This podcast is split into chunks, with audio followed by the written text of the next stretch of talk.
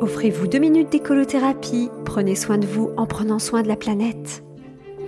Bonjour, c'est Flora et Brige. Nous voici arrivés au dernier épisode de ma série sur les 5 R de Beat Johnson.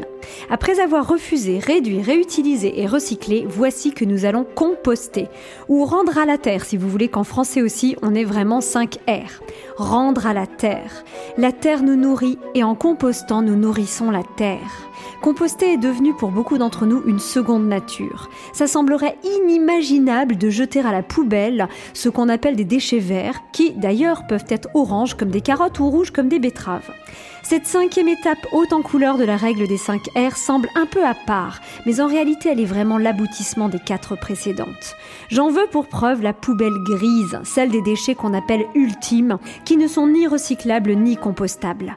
S'il arrive que le hasard, doublé d'un curieux concours de circonstances et triplé d'un grossier pléonasme, m'amène, de façon très improbable, à devoir déposer de simples pelures de fruits dans ma poubelle grise, c'est tout le processus amont de la règle des 5 R qui s'en trouve bouleversée.